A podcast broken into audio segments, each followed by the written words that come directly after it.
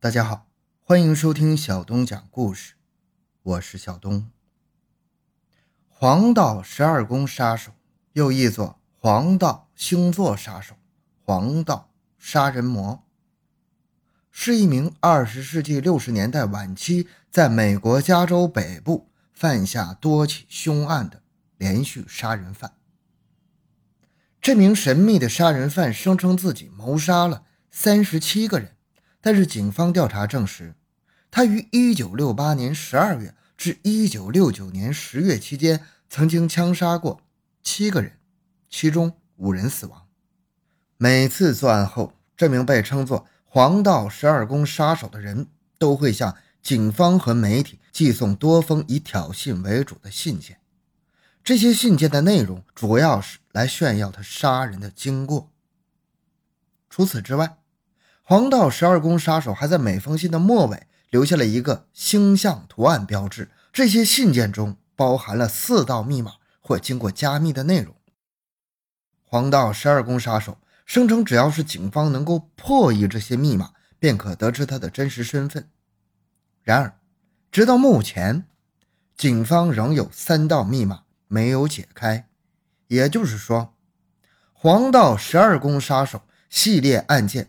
至今没有被侦破，成为美国历史上最大的凶杀悬案之一。讲述惊天大案，追踪凶案现场，更多精彩，请关注同名微信公众号“小东讲故事”。本节目由喜马拉雅独家播出。一九六八年十二月二十日。一个骑着摩托的司机在美国加州贝尼西亚当地有名的情人港附近经过，在一条昏暗道路边上，他们发现了一对奄奄一息的年轻情侣躺在满是弹孔的汽车边。后来，警方调查确认，这两个人是16岁的贝蒂和17岁的大卫。当时，两个人正在进行第一次约会。两人准备参加在河根高中举行的圣诞节演唱会，在当晚十点十五分左右，大卫将他的母亲的小轿车停在了赫尔曼湖路上一个碎石铺成的避车弯。十一时过后，另一辆车开进避车弯，并停在两人的旁边。这辆车的驾驶员携枪下车，要求两个年轻人也下车。贝蒂先走下了车。当大卫正准备下车的时候，凶手开枪打了他的头部。贝蒂试图逃走时，背部被击中五枪。数分钟之后，两个年轻人被住在附近的史黛拉·伯格斯发现了。他立即向当地警方报案，但警方的调查结果毫无明显的线索。大卫被发现时仍有呼吸，但是被送往医院的路上不幸死亡。一九六九年七月四日午夜，就在赫尔曼湖路谋杀地点仅仅四公里远的一个球场，发生了另外一起凶杀案。熊勒尼·费瑞恩和迈克尔·马高驱车前往加州瓦列霍的蓝岩泉的一个高尔夫球场。他们驱车到达目的地之后，停下了车子。当两个人都还在费瑞恩的车内时，有一辆车也行驶到了该路段。并停在了他们车的旁边，路过的车几乎是立即又开走了。但是大约十分钟之后，这辆车又开了回来，并停在了两人车子后面。这辆奇怪的汽车司机下了车，并向费瑞恩车辆的副驾驶一边的车门走去。他手里拿着一支手电筒和一把九毫米口径的手枪。这个凶手。先用手电筒的强光照射受害人，使其短暂的失明，然后对两名受害者连开了好几枪，以为一切结束之后，这位凶手就会返回车子。但是这一切还没有结束。这位凶手当听到马高因为剧烈的疼痛而忍不住呻吟的时候，这名杀手又缓步回到了车门前，对两人重新补射了数枪，之后开车离去。费伦在医院中死亡，而马高则被救了下来。一九六九年七月五日中午十二点四十五分左右，一个男子通过电话向当地瓦列霍警局报案，并声称对这次袭击案负责。同时，他还承认，六个半月前就是杀害贝蒂和大卫的凶手也是他。当时这个人的来电声音低沉、单调，仿佛是在读一个准备好的剧本。我要报告一个双重谋杀罪。如果你到东部一英里的哥伦布公园路，你会发现几个孩子们在一个棕色的车子里，他们被九毫米口径的鲁格枪打死。我在去年也杀害了两个孩子。再见。警察对电话进行了追踪，发现杀手当时就在街边的一个电话亭拨打的电话。该电话亭位于全路和图奥勒米河的一个加油站边，距离被害人费瑞恩的家大约只有三到十英里，而距离瓦列霍警局也仅仅只有几个街区。在案发后的二十六天之后，一九六九年的八月一日，瓦列霍时报。《先驱报》《旧金山纪事报》《旧金山观察者报》分别收到了由黄道十二宫杀手名义所写的一封信。这些信件的内容基本相同。信件声称为赫尔曼湖和蓝岩泉的枪击事件负责。每封信中约是三分之一的内容由四百零八个字符组成的密码。杀手声称这些加密的文字中有写他的具体身份。黄道十二宫杀手。要求这些媒体将这些信件印在每份的报纸头版，否则他会在每一个周末的夜晚徘徊在一些地方，杀害那些独行的人。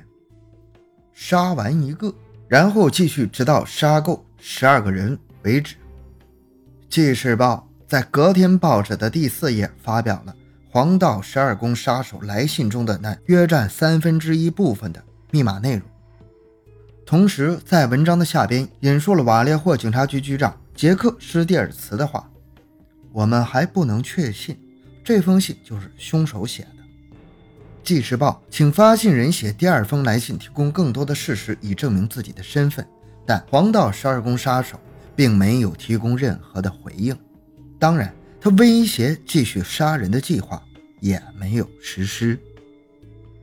一九六九年八月七日，《旧金山观察者报》。接到了另一封以敬语开头的信。亲爱的编辑，这是十二宫杀手在同你们说话。这是杀人者第一次在提到自己时使用的这个名字。这封信是为了回应瓦列霍警察局局长施蒂尔兹要求他提供更多的细节，以证明他是杀了贝蒂、大卫和费瑞恩。在这里。黄道十二宫杀手提供了关于谋杀事件的所有细节，包括那些警方没有向公众公开的部分。同时，这个杀手还捎给了警察一个口信儿。他对警方表示，当警察破获了他的密码，警方就能抓到他。一九六九年八月八日，加州萨里纳斯的唐纳德和贝蒂哈德破解了四百零八符号密码。但是并没有具体的人的名字出现在译文中。破译后的信息没有透露凶手的身份，但是却提供了一个令人毛骨悚然的凶手的精神状态。破译后的内容是这样的：我喜欢杀人，因为这非常有趣，比在森林里猎杀野生动物的游戏有趣多了。因为人类。是所有动物中最为危险的。杀戮赋予我巨大的快感，这比在一个姑娘，这比在一个姑娘身上发泄性欲更加的痛快，更彻底。最重要的是，当我死后，我将在天堂重生，而那些受害者将成为我的奴隶。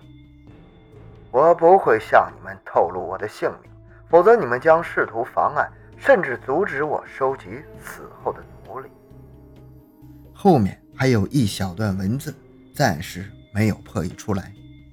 一九六九年九月二十七日，二十岁的布莱恩·哈特纳尔和二十二岁的西西利亚·谢巴德，两个大学生正在博萨耶湖的一个有沙滩、连着双子橡树岭的小岛上野餐。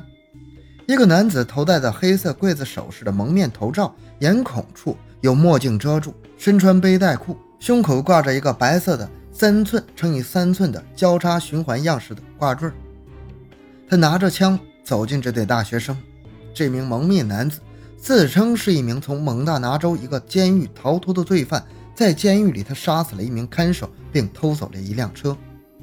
蒙面的男子对两个大学生说：“他需要他们的钱和车，要去墨西哥。”他带来了预先切好的塑料绳，并让谢巴德用绳子绑住了哈特纳尔，然后由他绑住了谢巴德。蒙面男子检查了一下哈特纳尔的捆绑，发现谢巴德绑得有些松，于是紧了紧绳子。哈特纳尔刚开始还以为这只是一个比较怪异的抢劫而已，但是该名蒙面男子开始用刀捅着两个人，然后他徒步五百码回到了诺克斯维尔道。用一支黑色的软笔在哈特纳尔的车门上画了一个交叉循环的标志，十字的笔画顶端出现在了圆圈之处，又写上了如下文字和数字：瓦列霍六八杠幺二杠二零六九杠七杠四，一九六九年九月二十七六点三十分用。刀。一名男子和他儿子在小岛附近的湖湾打鱼的时候，听到了被害人尖叫和呼救的声音，并帮助他们立即联系了公园管理处。